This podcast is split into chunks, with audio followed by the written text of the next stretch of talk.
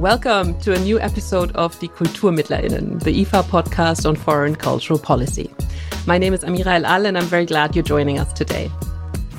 Lately, Taiwan has been covered quite frequently in the news. Mostly, however, it is being discussed in relation to China or in terms of its economy and semiconductor industry, which currently dominates the global microchip sector. Therefore, IFA's magazine Kulturaustausch has dedicated an entire magazine to Taiwan, offering insights into different perspectives on the island state without, of course, ignoring the strained Taiwan China relation and its impact on international politics. In addition to the magazine's take on Taiwan, we invited the journalist Emily Wu to our podcast to talk about Taiwan's democracy, cultural identities, and its foreign policy. She is the CEO and co founder of the multilingual Taipei based podcast network Ghost Island Media. Welcome to Die KulturmittlerInnen, Emily Wu. Thank you so much. Thank you, Amira. Thank you for having me on. Yeah, hello from Taipei.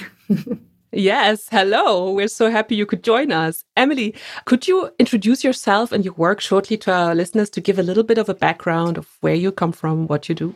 Yeah, so um, I'm Emily Y. Wu, co founder of Ghost Island Media. And uh, as you said, we are a podcast network based in Taiwan. So we started at about, you know, 2018, end of 2018 was when we started prepping for this. You know, at one point it was a project and then it spun into a network. We wanted to look at urgent social issues that Taiwan has in common with the world.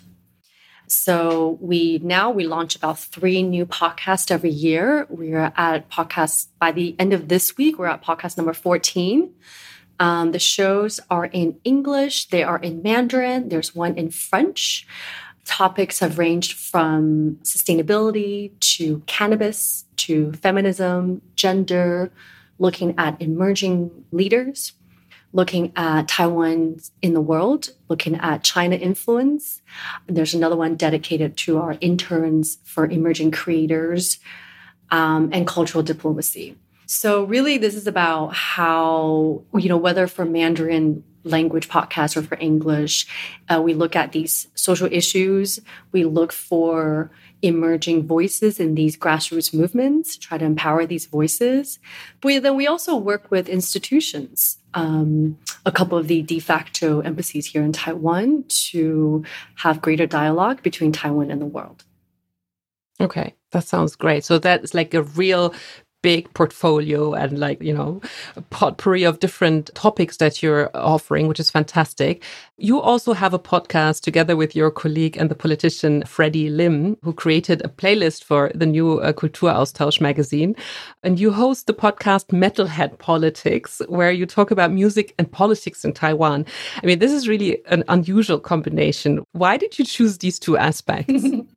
so this is what we love about working with hosts is that you know, we bring something to the table and they bring another angle that is just surprising and unexpected. Mm-hmm. So when we started talking about the project, and the thing is with metalhead music, um, there's often this sense of, you know, rebellion that and a different attitude that you've you view the society. And there's such a such a strength to this. And freddy lim yeah yeah he created the, the, playlist but he comes from metal music. He comes from activism as well. And then he was a, a member of the parliament. And so when we got together was i think it was middle of 2020 right at the beginning of the pandemic. A part of it was also because since the pandemic, you know, his band couldn't tour anymore. So we wanted to find a way of combining these two, which um, but also, you know, music has been, there's been a place for music in social movements. So we thought this actually is a really interesting way of combining um, both audiences, but really the spirit of you know the way we, we examine history, the way we talk about kind of our present circumstance. It just lends itself to a really nice listening experience. Is it also maybe that you reach a completely different audience that you would usually reach? I mean, metal, you know, listeners that maybe I don't know wouldn't listen to other kinds of podcasts, maybe? Yeah, absolutely. Absolutely. And so eventually we would start uh, receiving emails from a lot in Europe, actually, also a lot in Japan, who said, Oh, I'm a, I'm a fan of metal and, you know, and everything you said makes a lot of sense to me because of, you know, this, this attitude, but I never looked at Taiwan before. And now I'm learning about Taiwan. Um, so that was a really interesting feedback from them. Yeah, absolutely. I mean, so culture. So later on, we would do more in cultural diplomacy and, and kind of using culture and art to look at Taiwan. And I found it to be a really effective way. Interesting. So you have all these, you know, different podcasts. So you said you started this as a in 2018, but podcasts weren't really popular or widespread in Taiwan before that or a few years ago. So why did you believe that podcasts were a good format that you would like to pursue in particular to talk about politics and relevant social issues? Yeah, absolutely. When we started in, uh, the funny thing was when we was prepping for Ghost Island Media at the end of 2018, and uh, you know, I, I started telling colleagues and friends that this was the new project I'm about to embark on. And in Taiwan at the time, um, you know, the question was always, "Wait, wait, what? What is that? what is even podcast?" um, and so initially, a lot of the communications is just, okay, I have to explain what this is. I say, oh, it's radio on on demand, right? It's like radio, but you listen to it on the internet. And then they would say, oh, but how do we listen to it? So we have to walk them through. Are you Apple? Are you Spotify? Sorry, are you Apple? Correct. Are you Apple or are you Google? Because at the time, uh, Spotify hadn't um, launched, uh, ventured into podcasting yet. And that really changed everything. So but we knew that, I mean, at the time, I was listening to a lot of podcasts and I love the medium. I come from documentary, I come from visual documentary and then news and animation, always on the visual side. But at some point, I think for myself was in 2014 when I started listening to podcasts. I love how accessible it is. I love how it can be so niche, right? You can be listening to something from halfway around the world. And there's a community so I really believe in the power of podcasting. So we kind of took a risk to say, well, in the podcasting space, which is so influential, but there's a void in terms of talking about Taiwan. So let's fill that void. And we knew eventually it would start being more popular in Taiwan. We just didn't know how soon it was going to come. So we launched our network in April 2019 with new shows and more shows to come. And the month before that was when Spotify acquired uh, two companies, and that changed everything for everybody. So then for Taiwan, basically, it turned out during that time there were other teams and they were also preparing in Taiwan at the same time. So, you know, all of this kind of, I think, from different creators and, and app providers and service providers ended up being that 2020 became the podcasting year for Taiwan. So it was it was really good timing. You said in an interview once that, and I quote you, we need to project more Taiwanese voices and perspectives. And I, you know, as you just said, I mean, podcasts has this this power because you have like the whole world in your pocket and in anywhere you are and whenever you are. So, what has been your experience so far when it comes to Taiwanese perspectives and stories? In podcasts, but also in the media globally, because you say that, you know, you need to project more of these voices and perspectives. Yeah. So there was a time when uh, it was, I felt that it was really difficult to get Taiwanese voices and perspectives out there more, right? But there, why? There's always, you know, there's always been Taiwanese who's working on uh, whether it was documentaries or movies, but it, eventually, especially in the last, you know, 20, 2020, uh, 2010 i'm sorry. Especially in the last you know from 2010 was when i started looking at what was around. The china story just overpowered everybody right? The best journalists at the time the best writers of our time they were all flocking to china for for really important reasons right? China was a really important story but it just meant that taiwan just got lost. And everybody's look fighting for a one you know front page newspaper space. And uh, Taiwan just kind of got left out. But there were so many people still back home who were trying their best, you know, in writing books, in writing, launching news sites. And eventually we realized that we could not rely on foreign journalists writing about us and that this was something that we needed to do much more on our own. And so I started looking up, you know, also got really good advice from other colleagues who have been doing um, kind of Taiwan storytelling and perspectives, but in other mediums. And trying to get a sense of, okay, well, now it's 2018, now it's 2019. What is the fresh perspective here? What what should we be talking about? What could we be bringing? And that is a forever evolving thesis, and it changes every year. And I would say that nowadays there's so much more eyeballs and attention on Taiwan than ever did before. And, and it's, it's really relieving to see that because for a while it just seemed like, you know, we're trying so hard to get our voices out there and nobody was listening. But you said that you're getting so much more attention now. But as I already implied in the introduction of this episode, a lot of the Western media discusses Taiwan mostly in terms of the Taiwan China conflict or its globally dominating microchip industry, so economic economically. But what other topics do you believe should be debated in international media? What do you believe the world should know about Taiwan, its people, its culture, its history that is important to know? Yeah, I would in terms of the uh, Taiwan being talked about only in the Taiwan China conflict or, or chips. So in 2020, so something shifted because of COVID.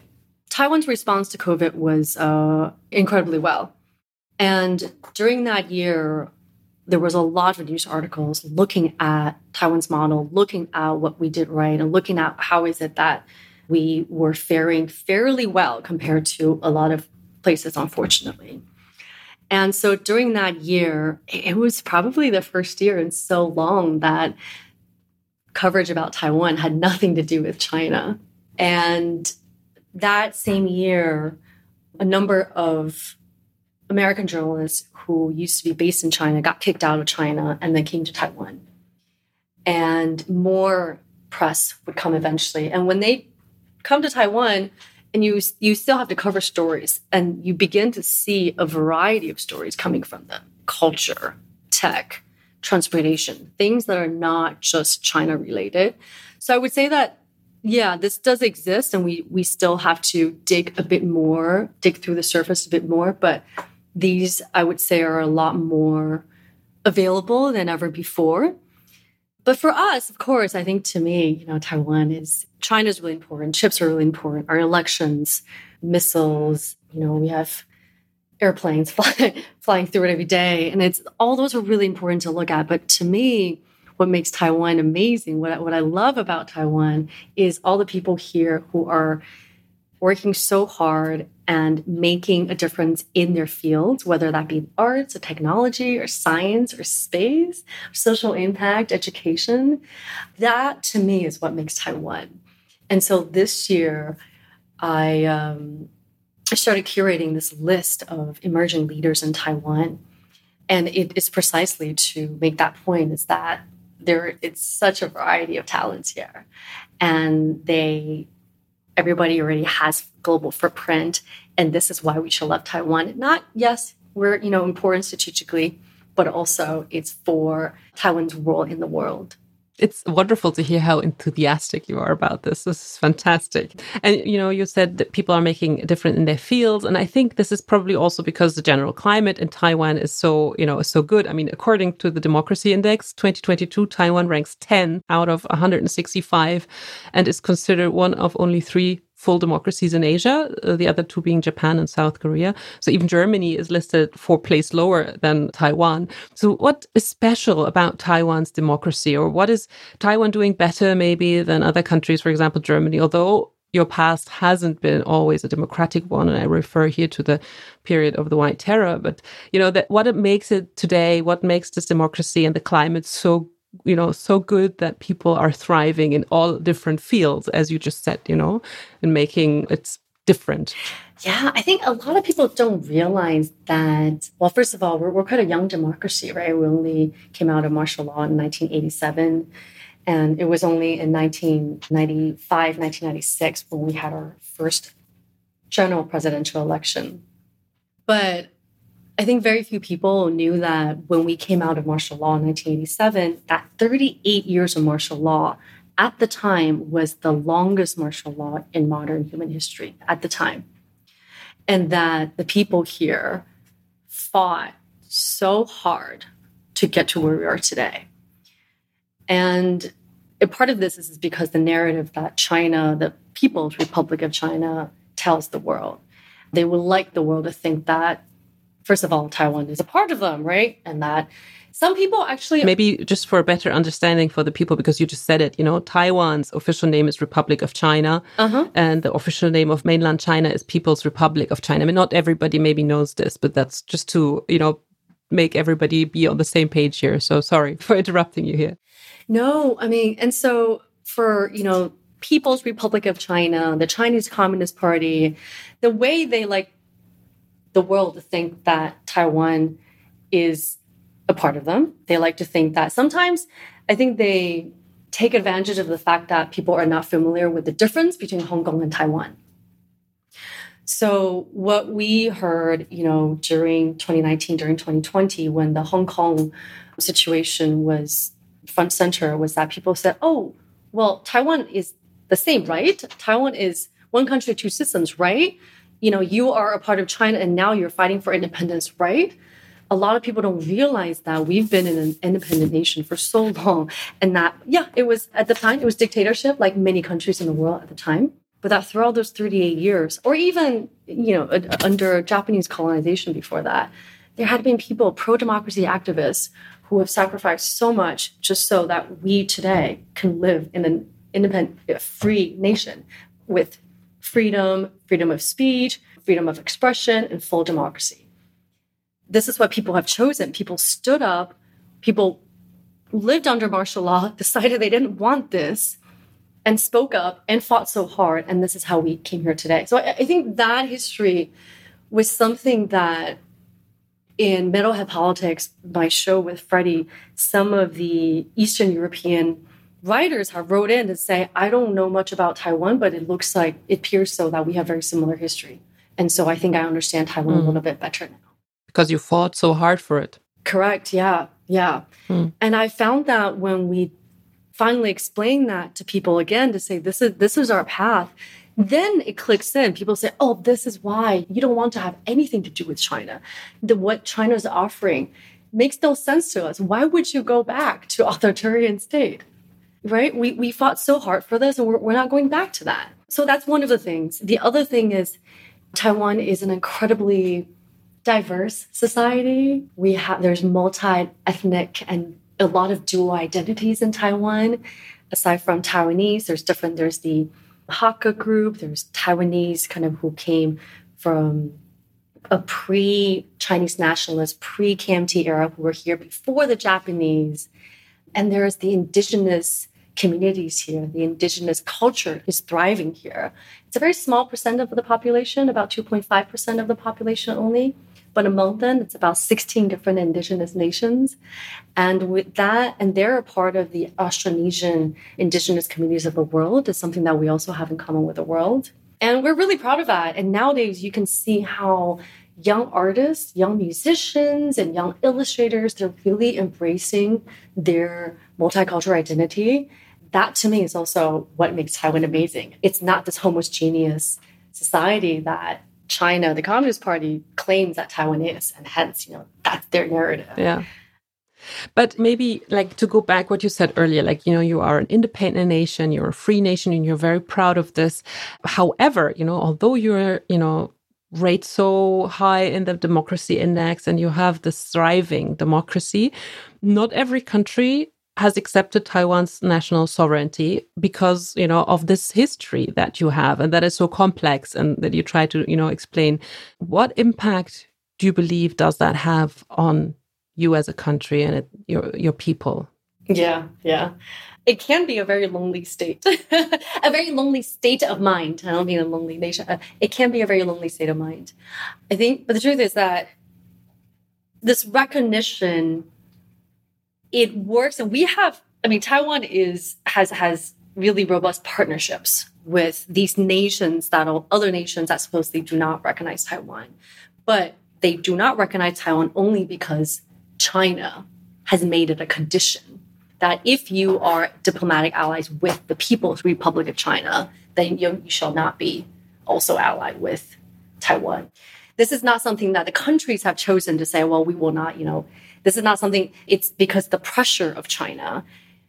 that they have to make these decisions. And that that is it. That's just that's a very lonely reality. That's a very frustrating reality. The number of our diplomatic allies dwindle every year. I think we're down to about 13 allies, I think, last count. And psychologically, it bumps us out. For sure it does every time we lose an ally. However, our unofficial partnerships, economic partnerships, trade, and other forms of collaborations and exchanges with other countries remained strong and has strengthened even more in the last several years. And that's something that gives us so much more confidence is that I think what the world is we're realizing we're figuring out ways of of continuing Taiwan's partnerships with the world outside of the framework of what, you know, each country has their own one China policy or their their policy, which may be called one China policy. So you just, you know, mentioned the one China policy. In IFA's Kulturaustausch in the magazine, Taiwan's diplomatic representative in Berlin, Shieh Jhy-wey, explained in an interview that this is the main reason that limits Taiwan's diplomatic relations with other countries, this one China policy. Could you shortly explain what this one China policy is? Because also in Germany, we, we don't speak, for example, of a Taiwanese embassy. We, we speak of a Taipei representation. So just maybe for, you know, I know it's a very broad and very deep and complex issue, but maybe you can break it down so our listeners can understand what you mean and what he means with the one China policy. Yeah. So one China policy, basically, I think in the in the simple terms is that countries with one China policy, uh, usually what it means it they acknowledge China's claim that there's only one China, and by that it means People Republic of China versus Republic of China. And because of this one China policy, then they're not able to have diplomatic allies with Taiwan. One China policy is okay because there's still a lot of things you can do outside of this framework. But what the problem comes when China takes in this one China policy, but then they try to confuse it by claiming that there's a one China principle. And one China principle is something that belongs to China completely only. That is something that, so one China principle, you're acting on the principle that there's only one China and Taiwan's a part of China, and that you agree with such principle. And so China uses that to confuse everybody, when in reality, the different nations, different countries in the world have a one China policy that only says we acknowledge this. In broader terms, is that. And so we also try to try to make that clear because there's a lot of things that are possible outside of one China policy that Taiwan can engage with the world. But when China then says, no, no, no, it is the one China principle, then you are negotiating under China's terms. Yeah, because it also was just going to say because the one China policy also implies that China sees Taiwan as a part and wants to reunify Taiwan to the mainland, which, as a matter of fact, Taiwan was never part of the People Republic of China because it was only Republic of China since 1949 and not before, you know, Taiwan was never part of this. But, but anyways, it's a very difficult topic. But anyways, this brings me to another thing I wanted to ask you because President Joe Biden has repeatedly stated that the US would actively defend Taiwan in case of a Chinese invasion, which is always imminent in a way.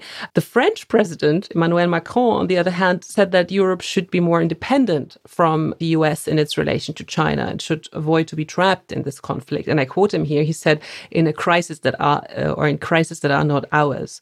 How are these different stances perceived among the Taiwanese people? You know, it, it really shocked me and confused me when democratic values become equated with an American agenda. We, we've never thought of it in that term.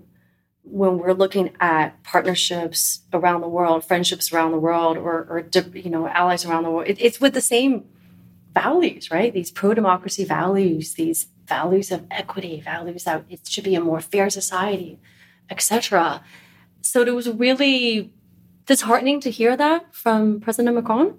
And I mean, the impact of China, the influence of China is so great, is so complicated that every country has different calculations and different considerations. And Taiwan has its own ways of dealing with China, our own challenges when it comes to China. But I'd always, you know, I always thought and believe that democratic nations should stand together because this universal value is what we all have in common.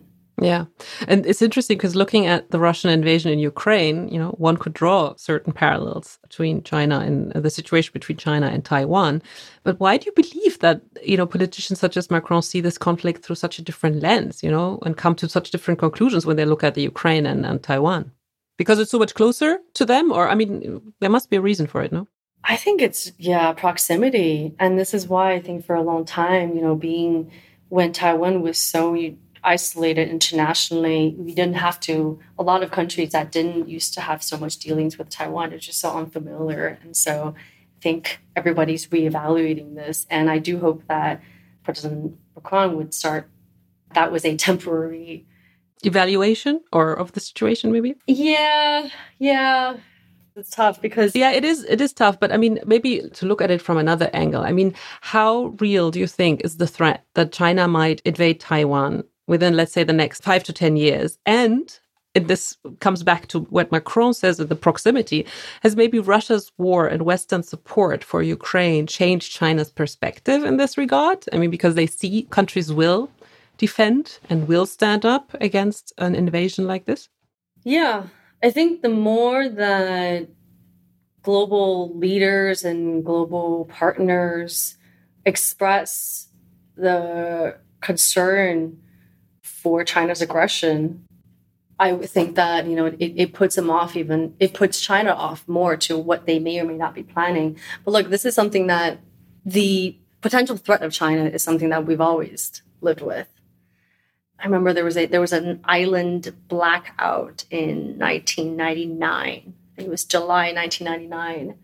Nothing, you know, terribly dramatic happened. There was a, a electric pole that that tumbled and then cut the power to the whole island which is a big crisis on its own. But at the time, everybody looked up at the sky and thought, This is an attack incoming? It was very, very, very real. And we have drills every year on scenarios. And, and it is very scary to think that it could really, you know, even though the threat's always there, it could it was really scary with the countdown. People are talking about different years. And the scary thing is that dictators are unpredictable. but I think the more support everybody has around the world, today's Ukraine, and if it comes to a time that's us, then we need that international support. Everybody needs that international support to strengthen that support and lines for us. And what would you what would you expect? I mean, concretely from the international community and especially from European countries such as Germany in such a situation? Weapons help. Weapons help for sure. Weapons help. Um, well, I mean, for now, we are strengthening our own at the moment, right? We're talking about civilian resilience. And, you know, can we get better, better training? Um, do citizens know what to do if something were to happen? Um, so a lot of that preparation is is on our side. But when it comes to, oh my God, I mean, I mean, it, it is really scary to think about the scenario because Taiwan, when it comes to security, it's not just Taiwan, it's the entire region. And that is what's really, really scary about it. What will neighboring countries do? And, you know, recently there's businesses in Taiwan are starting, or also international businesses are doing risk analysis, right? And I am not a part of that analysis, but I hear of people doing that analysis and they, they ask, oh, is Taiwan, is this risky for Taiwan? And over the last couple of years, so I think in those discussions, what I've always said is that it's not a Taiwan issue. This is a regional issue. This is a global issue. And that it takes everybody to make China realize that they need to slow down their aggression. They need to stop. Let's go back maybe to what you said about this thriving democracy and you know you described it what a beautiful place it is and like if you know this free nation. And let's go back to this positive feeling.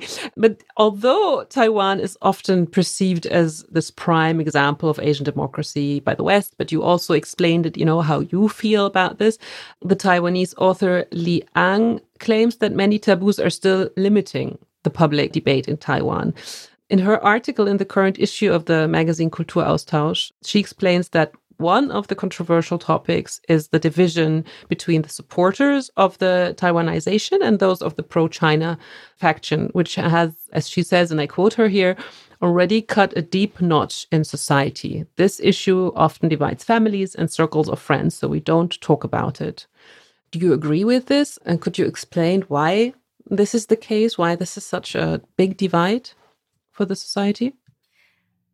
Yeah, you know, it's getting a little bit better. I think that that's a, another positive side is that this divide is thinning. And historically, a big part of this comes from because you have a group of Taiwanese who have been here for centuries, right? Uh, they have been here since the 1700s or the 1800s before the arrival of the Japanese government. And then they were here before the Chinese nationalists came to the army, Chiang Kai shek came. So this camp really, this this group identifies very much so with, you know, we're, we're from Taiwan, the island of Taiwan. This is where we're from, this is where we're born, this is the history, we should know the people, etc. Um, and then you have the others who came with Chiang Kai shek's army at the end of World War II. And so for a long time, you know, they immigrated to Taiwan and they believed fully so that they were Chinese. And they were. They were born in China and then they immigrated here. And it is that second generation, then all of a sudden they have this dual identity of that they were both Chinese, also Taiwanese. Culturally, they were Chinese. Their parents were born there, but so now what does that mean for me, right? So so kind of that that identity experience. But now, for, for the very first time, most of people in Taiwan are born in Taiwan. So that Taiwanese identity is natural. So there's actually a word for it, which is called natural, naturally independent. In that context, I would say that the divide that you just spoke about amongst families and friends on whether these are Taiwanization or pro China, that doesn't it's thinning out. It still exists for sure, but it's thinning out. And that's all just relic of history. So that's because of the new generation. And it's because, so time is playing for Taiwan in this case, I would say. Yeah, yeah. But what we still have now are some parts of the community who have businesses in China. So their their stakes are very much invested in China. And that is a bit still a bit of the pro-China faction, not because of historical memories, but but because economic ties. Companies are in China, their livelihood is China. Yes, correct, and and they have you know some you know have spent so much time there that their children also grew up in China, um, so there there is that as well, and that is also still you know front and center uh, when it comes to elections here. It's also they will say, well, what about what about them, right? What about the people who have such deep business ties in China. What does that mean? Mm. We're slowly coming to the end of our talk, but I would love to come back to one thing you said earlier, which I found very interesting, which also you said, you know, is kind of strengthening this identity in Taiwan. You talked about the indigenous groups in Taiwan, and you know, there's like 16 officially recognized indigenous groups, and uh, I'm not sure if I pronounced them right, Tao, Taroko, or Paiwan. Please correct me if I'm wrong. And, you know, who are very, you know, and you, you said that the people are very proud of that and, you know, that these exist.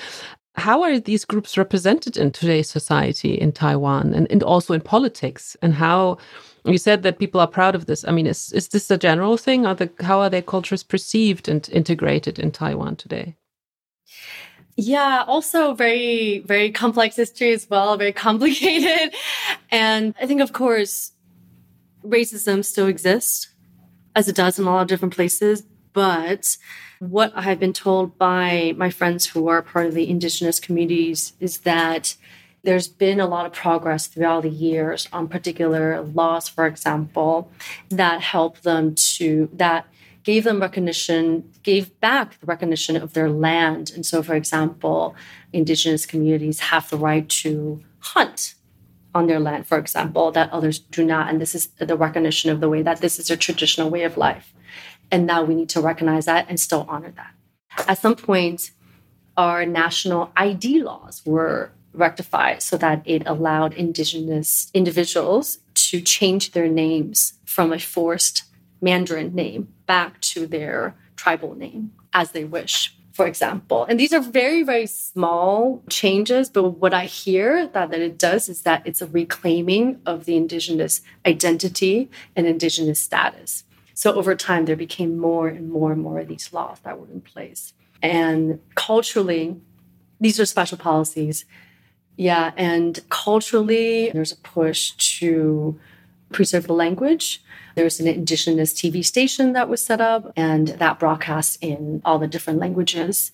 Well, indigenous activists who are building schools, right, to try to preserve the languages for the young children who, in the last generation, didn't really grow up knowing indigenous language because when the nationalist army Chiang Kai shek came here, they inserted Mandarin on everybody. That became the official language, and you were not supposed to speak anything other than Mandarin. So a lot of these languages were oppressed.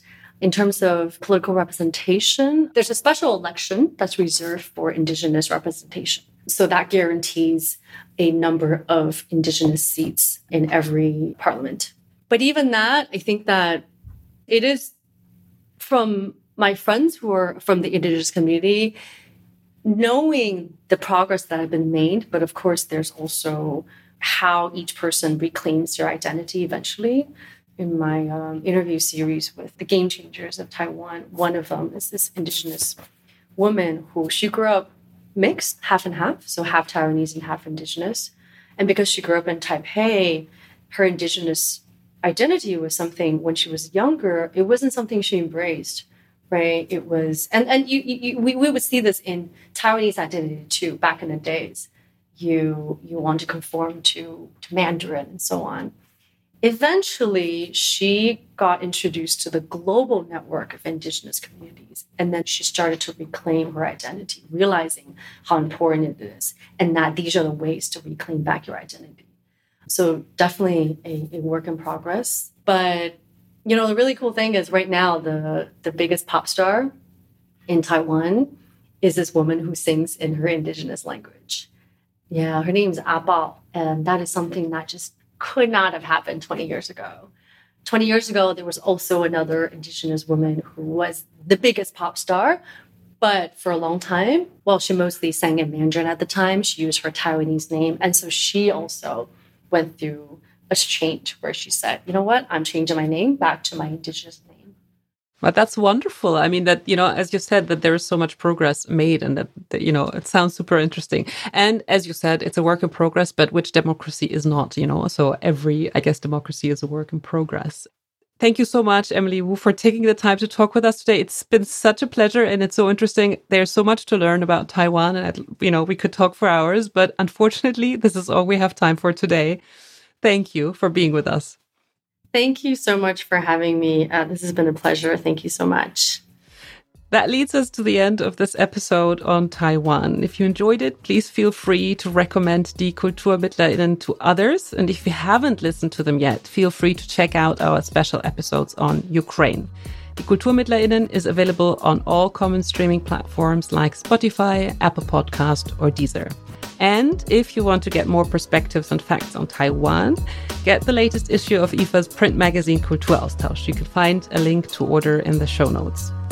If you have any questions or comments, please feel free to email us at podcast at ifa.de.